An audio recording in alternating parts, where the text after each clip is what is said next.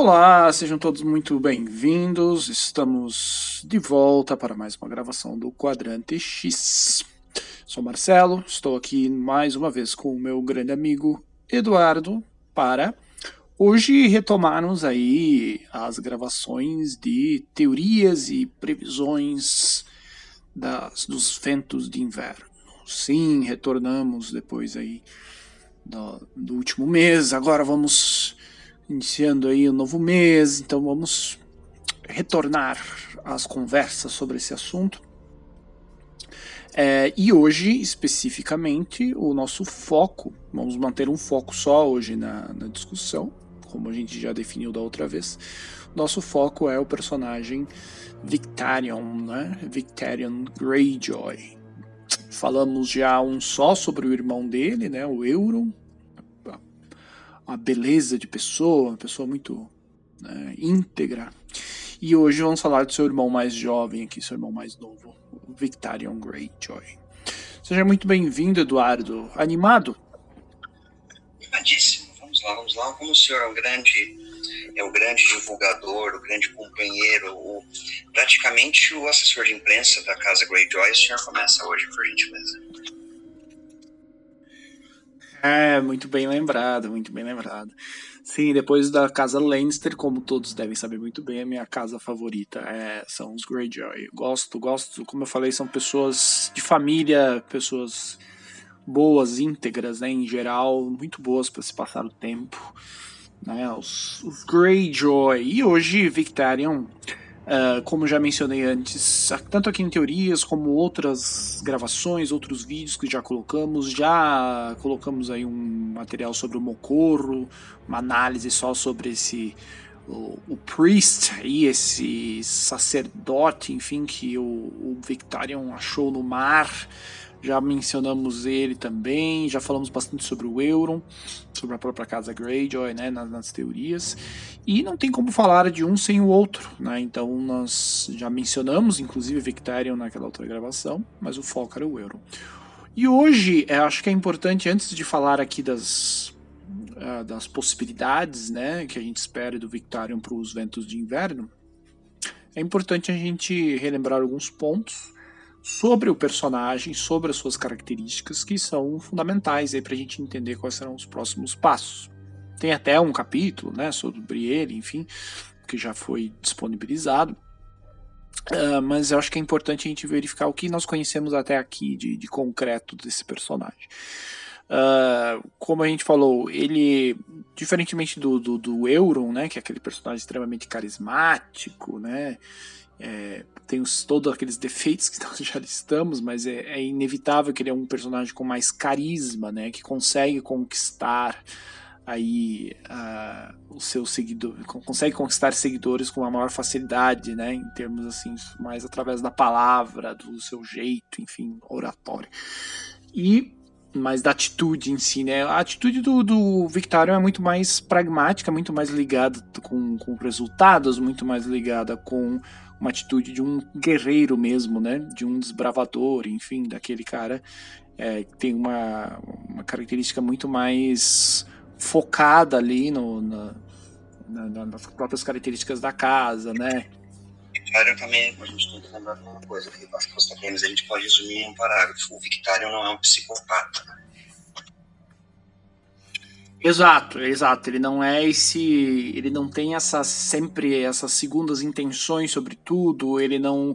Ele é aquilo que você está vendo em geral, né? Pelo menos no primeiro momento. A gente. Agora, nas últimas coisas que a gente viu, ele mudou um pouquinho isso mas ainda existe uma justificativa para tal, né? Mas em geral, em termos de personalidade, ele é aquilo ali que está mostrando, né? Um típico guerreiro e um guerreiro aí da casa Greyjoy, né? Um cara do da um homem da guerra mesmo, né? Gente, eu acho que o o Victorian, ele dos personagens apresentados aí dos Greyjoy, dos protagonistas, ele que tem mais o perfil de um viking mesmo, né? Daquela acepção clássica que nós temos de um viking como um Ragnar Lodbrok, por exemplo. Eu também vi no Ragnar Lodbrok da série, né, um personagem histórico, né? Ele tem, acho que tem esse perfil mais parecido, que puxa mais para isso, você não concorda? Totalmente, é exatamente esse ponto é, que, eu, que eu acredito também. Esse navegador, esse guerreiro, esse pilhador, né, enfim. Um, uh, e ele e ele se mostra além disso esse, esse muito leal às suas convicções assim né? Não é um cara que vai mudar sua lealdade ele tem uma uma prova disso né? Nós é, um, um, fator determinante ali sobre ele sobre a, que deixa claro essa personalidade dele e a relação dele com seus irmãos com Bale né? Com o Euron. Uh, foi essa situação em que é, o, o Euron estuprou a esposa dele, né? E o próprio o próprio Victorion matou a própria esposa, né? Porque ela estava grávida, enfim, tem toda aquela questão de é, ele deixa claro isso para para sobrinha dele, né? A Asha, ele, ele deixa muito claro lá que ele teria matado o Euron, ele ia matar o Euron, mas ele não, né, ele não queria ser colocado como um Kingslayer aí, né?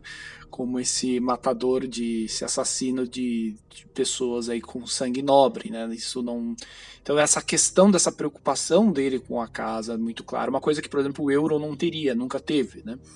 No fundo, então é, o Victor é um cara que pensa um pouco mais no, no todo ali, né? Não só nele nesse nessa questão. Então é, como a gente falou, né, o, o, o Euron tem essas características de psicopata, mas essa questão cultural da casa, né, o Victarion não pensou duas vezes e matou a própria, ele mesmo resolveu a questão, né, espancou a mulher, enfim, acabou assassinando ela.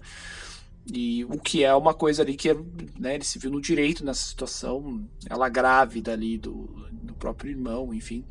E foi esse esse motivo, esse é um, um fato muito importante, porque justamente por isso o Bayon é, mandou o Euron para o exílio, né, por esse motivo. E aí quando o Bayon morre, é, o Euron vê aí o, a situação pronta para ele retornar. E aí a gente sabe, tem toda aquela questão que o o Euro com todo o seu carisma consegue aí, né, se colocar novamente. E aí o ponto que eu queria chegar também é, é justamente essa característica do Victarion, que sempre foi esse cara, né, muito ali, como a gente falou, esse guerreiro mesmo, sempre mostrando exatamente o que ele é, uh, com... É, ele não simplesmente esqueceu tudo que aconteceu, né, ele... Uh, ele tem a lealdade pela casa, ele está ali seguindo o que o Euron deu a missão para ele, né, de buscar ser o mensageiro dele, né, em busca aí da Daenerys, que é o que o Euron quer.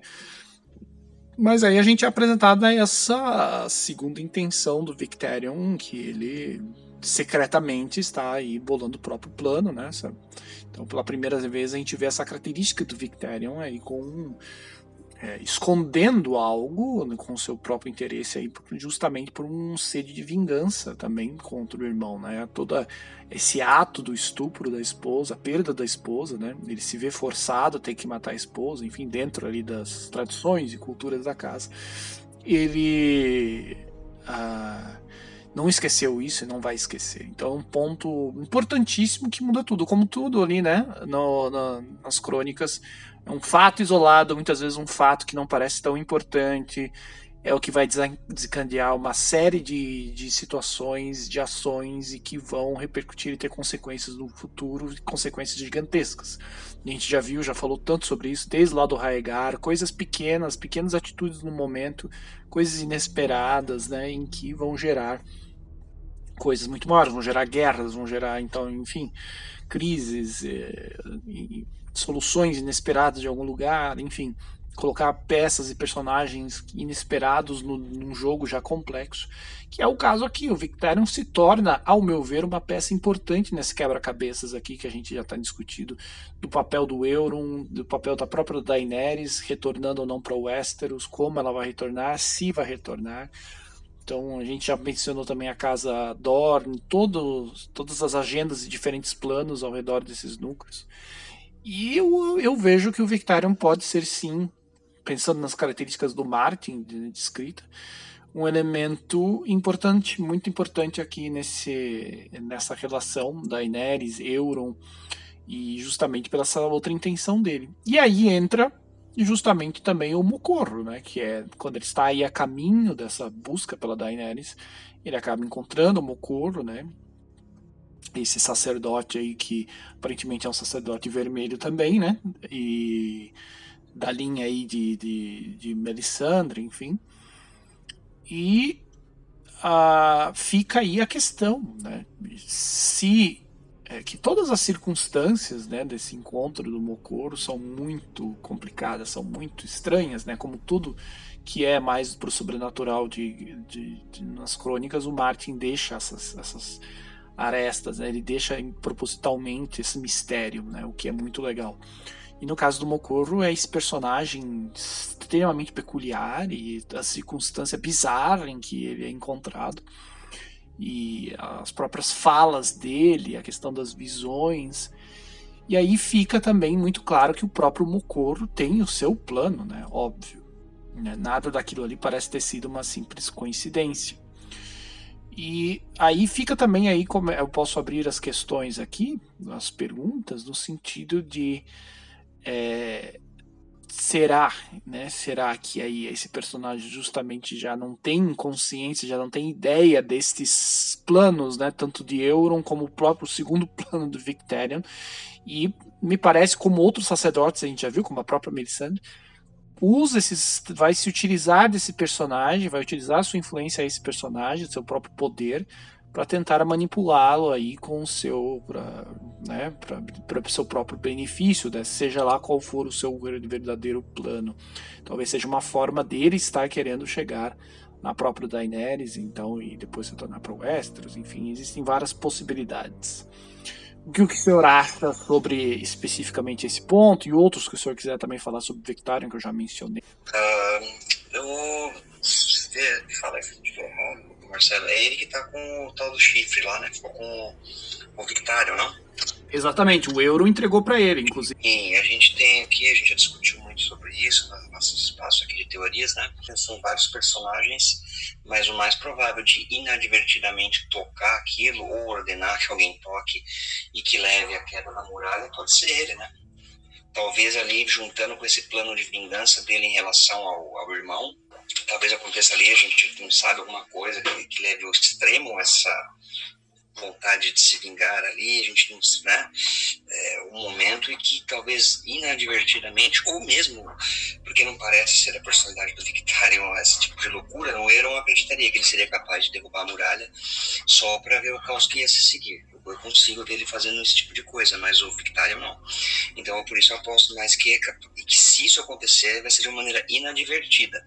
Lembrando que, com, como você falou, tem um Mocorro junto com ele ali, e ele deve saber o risco que aquilo representa e impediria um, é, uma ação translocada de maneira uma ação intempestiva, assim, de maneira deliberada mas eu acho que é justamente o fato de estar com ele e ele ter é, POVs, né, capítulos de ponto de vista na trama, que eu a princípio achei um exagero, era muito personagem ali entrando naquele quarto livro, mas ali parece que isso vai ter essa importância em relação à trama da muralha em si, né, então eu se eu fosse apostar, apostaria que se alguém vai derrubar a muralha, bom, se for com aquele berrante, aquele chifre, corneta, é, seria o, sim. É muito interessante, bem lembrado essa questão do POV que você trouxe, né? É, a gente sabe que o POV não é garantia de que o personagem vai ter muito tempo, né? É, vai ter vida longa, mas ao menos é, ele está querendo direcionar um foco de uma outra forma, né? Porque nós temos aqueles personagens diversos, tantos personagens importantes que nunca tiveram seu POV, né? Que não tem o seu POV. E aqui a gente está, de repente, um personagem Greyjoy recebendo esse POV, que nem é o principal personagem até aquele momento, Greyjoy, que havia aparecido, enfim. Então, esse critério do Martin é sempre um sinal importante aí. Uh, mas também pode ser uma simples manipulação, né? Como é que, que, que, o escritor pode se dar o luxo de, de, criar, né? Como ele já fez em outros casos, o que também não deixa de ser interessante. Né? Para onde o, o, Martin quer nos levar com esse POV é muito, muito curioso. Estou muito realmente curioso com o desfecho desse, desse, não digo desfecho, mas os caminhos de que é, esse, esses arcos aqui, principalmente do, do Euron e, em busca da Daenerys, enfim, né, nesses planos, é, com, que caminhos que como a gente já falou, naquela gravação sobre o Euron, né? Existem muitas possibilidades, existem muitas teorias por aí, né? Essa teoria do Euron ser esse elemento de caos no meio, esse elemento inesperado, o, é, é movendo as peças de forma pensando só no seu, né? E, e, é, no seu próprio benefício. Ah, existem teorias mais, como é que eu posso dizer, mais ousadas, né, de que ele já esteja até dominado por algum tipo de entidade, algo que ele encontrou além mar e agora está sendo manipulado, ou, ou simplesmente viu algo que transformou a cabeça dele e agora ele criou uma própria agenda muito caótica e, e, e que inesperada, vai ser esse elemento do, do possível apocalipse aí. E o Vectarion é justamente essa, esse personagem sólido, né? Essa questão que é aquele único caminho. Ele, e por isso que eu falei, ele está muito focado aí nesta vingança para ele, né? Então, a gente sabe muito bem o que isso pode acontecer quando você tem um personagem assim na trama. E ele é um cara que a gente sabe, ele não é ele é inflexível nesse ponto, né? Aquele personagem que vai, essa lealdade dele, essa justiça própria, ele vai que lembra muito outros personagens como o próprio Stannis ou, né, que ele tem aquela uh, muito claro para ele qual é o objetivo que ele quer, como ele vai fazer. Então, é, ele só quer saber que ele, ele quer chegar naquele ponto. E o, e o Victarion eu vejo dessa forma. É muito diferente do Euron, que dependendo como for, se precisar mudar totalmente o plano, ele muda, é coisa totalmente inesperada, ele, né, ele não tem. O perigo dele está justamente nisso. O Victarion a gente sabe que ele é extremamente determinado, é isso que nos passou, né? Não tão astuto, em planos como o Euron, por isso que eu também men já mencionei isso, talvez aí tem uma jogada também, né, uh, que o Viterion seja colocado numa situação extrema, porque ele está agora tentando ser astuto, mas não é a principal característica dele, talvez ele esteja caindo, o, o Euron já, já espere, já esteja esperando aí um, uma possível vingança do Victarion, porque eu não acredito que o Euron é, seja tão inocente ao ponto de entregar uma, um um artefato desse suposto poder o irmão, é, né, dar essa missão a ele e sabendo do passado que os dois têm, ele foi exilado por algo relacionado ao irmão, né, e retornou agora. Tem, não é uma coisa irrelevante. E o Euro não é uma pessoa idiota, né? Ele pode ser psicopata, mas ele não tem nada de idiota. Então, é, talvez esteja aí também um plano dentro do plano, né? A gente de dizer do próprio Euro. Então, ele já esteja esperando algo vindo do irmão. Também tem isso. Nós, é, particularmente, eu acho que isso é uma coisa bem possível dentro da escrita do Martin, algo nesse sentido. Né? Uma, algo que vai surpreender o Victarion aí nesse sentido. Porque ele não é um cara astuto, né? Ele é um. Né, na questão de planos, né? Ele não tem esse essa coisa cunning, né, de um, de um, de um mindinho, de um, de um cara desse, desse nível, né, o, o, jogo dos tronos, ele não é um cara desse tipo, ele é um cara do, da guerra, do combate, enfim o senhor da guerra, mas né, tá, estar ali, na, junto com as tropas. Então, vamos ver nesse sentido. Eu acho que a gente pode ser surpreendido. Uh, é inevitável agora. Eu acho que o, que o grande mistério é a questão do, do, papel do Mokuro nesse sentido. Concordo com você quanto a essa questão do uso do artefato da muralha, né? Uh, também tem a questão de se uh, ele realmente, e aí outra pergunta que eu queria colocar aqui, o senhor acha, se esse momento com a própria Daenerys, com tudo que está acontecendo no núcleo dela, se ele realmente, eu, eu diria que talvez ele nem encontre ela, ele nem chegue a ter esse contato, o que o senhor acha? Isso vai acontecer mesmo? Ele vai tomar a Daenerys para si? É, eu fico muito curioso se esse embate realmente acontecer, se ele chegar realmente a ter essa possibilidade. É... Eu acredito que sim, porque não, é, se eu estiver enganado, alguém se lembrar melhor do que eu, me corrija, por favor, posso estar aqui falando uma grande besteira, mas na visão da, dela na Casa dos Mortais, fala sobre um kraken gigante, uma lula gigante, não me lembro o termo exato, né?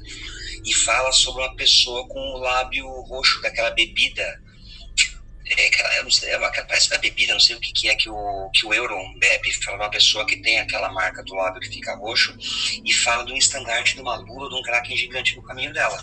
Na casa dos mortais, eu acho. Então acredito que sim, vai ter esse encontro, porque talvez, como a gente já teorizou, talvez seja o único ponto de encontro dela com o Westeros na trama, seja em relação aí com os Greyjoy, né? Eu não, eu não acho que tenham colocado isso no último, porque vamos convenhamos, por mais páginas que tenha o o Ventos do Inverno e o A Dream of Spring, uh, você colocar personagens novos do quinto livro de uma série de sete, que inicialmente era para ser uma trilogia, já foi expandido para sete livros, a gente para pensar. Primeiro para né, era para ser uma trilogia, depois uma é, pentalogia, depois uma, agora uma septologia, sete livros. Era para ser três livros, seis, cinco, agora sete.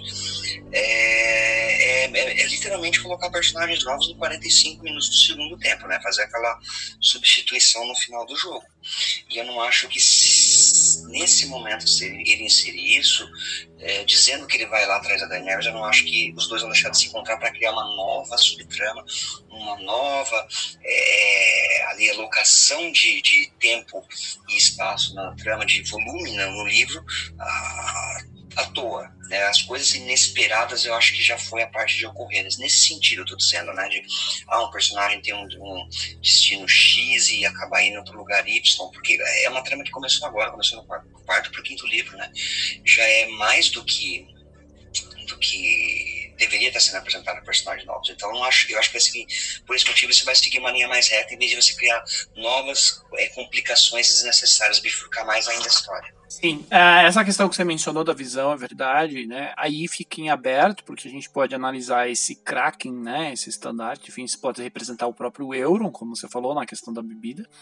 Mas também tem a própria questão do Victorian, né? Porque é, essa descrição muito específica do, do próprio elmo dele, né? Esse elmo, escudo, esse elmo de, de, de Kraken, essa questão animalesca, pode ser justamente essa visão do próprio Victorian, né?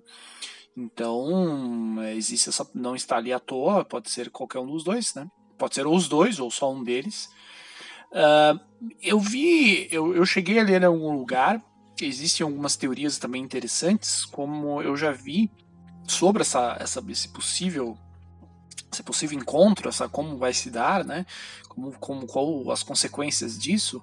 Uh, eu cheguei a ler umas coisas muito interessantes. Queria depois ouvir sua opinião também, senhor Eduardo. Que é, existe e se algo, é, algo, principalmente devido ao Mocorro, algo que se revele, uma situação que seja criada em que a Daenerys e o Vectarion se vejam numa situação em que eles vão acabar, é, aí não é ele tomando ela como esposa, mas é, existir um tipo de união com um objetivo próprio, um objetivo único. Pensando aqui nesse é, essa questão lá desde Jorah, esse personagem que é enviado com, umas, com uma agenda e acaba se aliando à própria Daenerys, né? Então, defendendo ela. Eu já vi algumas teorias de que o Victarion seria acabaria se tornando mais um elemento aí aliado a Daenerys e mais do que qualquer outra coisa. E, e aí seria um elemento interessante no próprio embate com o Euro, né? O próprio irmão, aquele é, o Nemesis dele, a gente sabe, né? Mas o Euro não vê dessa forma, porque ele menospreza todo mundo, mas o Victorion enxerga dessa forma.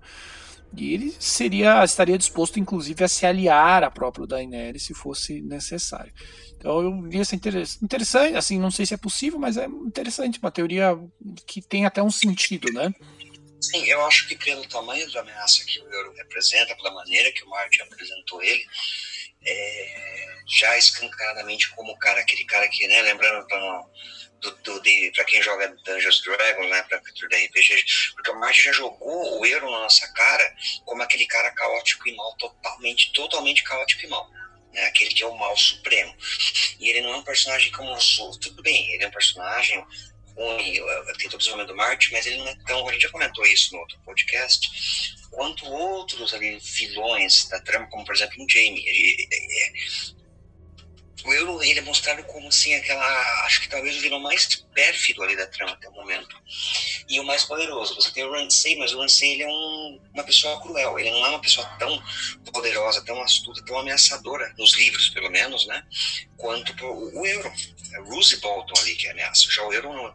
Então eu acho que assim, diante da, da, do nível de ameaça que o Euron representa pela maneira que ele foi descrito pelo Martin, a gente já tinha, eu já tinha comentado isso também, você não me lembro, é, para mim fica meio claro que provavelmente o caminho vai ser esse, que é só uma aliança entre a Daenerys e o Victário talvez seja capaz de parar, de deter o, o Euron em seus planos enlouquecidos. Né? Sim, eu daria força para aquela questão da uma das teorias, aqui é uma das leituras que pode existir, né? De que ele vai se tornar esse elemento realmente é, do caos total é, e, e, ele vai assumir essa posição, né? E você colocou muito bem, é uma ameaça muito diferente, né? Do Bruce Bolton. O Bruce Bolton ele tem, ele é um cara perigoso, é, muito astuto, perigoso, mas ele tem objetivos muito mais micros do que macros, né? Ele, ele tá preocupado ali com conquistas muito mais pontuais, ele não é um cara que quer dominar o Westeros inteiro, né? Então, pelo menos a princípio, uh, e ele vai passo a passo. O Euro é um cara muito mais... Uh, como é que eu posso dizer, megalomaníaco, né? Ele é um cara muito mais já pensando em ser o rei da, como diz aqui no Brasil, né? Da porra toda. Então, ele quer dominar tudo, ele quer controlar todo mundo, e nem que seja que seja tudo em chamas, né? Nem que seja tudo destruído, mas nem que ele seja só rei das cinzas, do, dos escombros, mas ele quer ser esse rei. Então, é, concordo com você, né? ele é uma ameaça muito mais urgente e muito maior, e ao meu ver, muito mais perigosa ainda se ele tiver algum tipo de mistério aí, né? Que tudo indica, alguma outra coisa ainda por trás eh, desse elemento dele, né? Sabe-se lá o que ele encontrou. Ele pode ser aí o hospedeiro de algo é, que tenha relação com tudo que está acontecendo aí do sobrenatural também em Westeros. Por que não? Né? Por que não?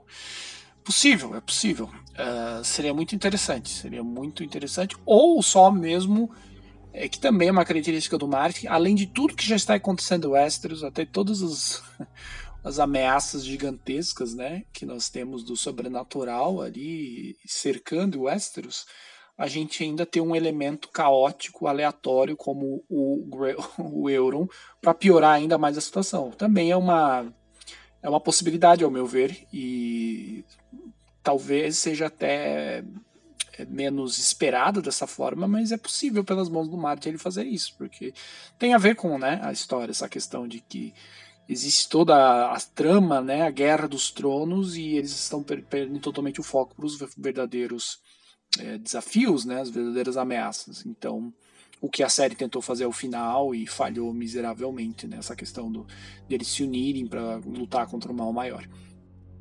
É, fica aqui a nossa esperança a nossa quase que certeza de que isso não vai acontecer de forma tão simplista e patética nos livros, né? Então é, ele já tornou, já tem ramificações demais até para que isso aconteça, mas eu eu não, não descartaria a possibilidade dele ser só esse elemento aleatório, caótico, como você colocou muito bem, né? É, caótico e mal mesmo, mal no sentido de só pensar unicamente em si e nem que ele destrua tudo, mas ele vai reinar sozinho. Então, muito interessante, muitas possibilidades e o Vectarion é peça essencial. Não tem como pensar no destino do Euron sem pensar no Victarion e vice-versa. Então, é o que move ele, né? É o que move. Então, por isso que a gente está mencionando tanto o Euron aqui, não é, é não é, né? Não tem como, não tem como evitar, né?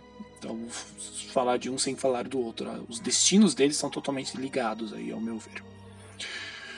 É isso, vamos ver então o que vai, o que nos espera. Com, novamente são aqui possibilidades, estão levantando possibilidades. Sintam-se aí, por favor, à vontade, nossos ouvintes a colocarem suas uh, teorias e ideias. Se vocês concordam com nossas, os nossos levantamentos aqui sobre o Victarion, sintam-se à vontade, encham aí os comentários. Senhor Eduardo, tem mais algum apontamento sobre esse assunto? Não, não, não. Já acho que já disse que tinha para ligar. Muito bem, com essa perfeita conjugação verbal, eu vou é, encerrar aqui. Muito obrigado, Eduardo. Até a próxima. Até.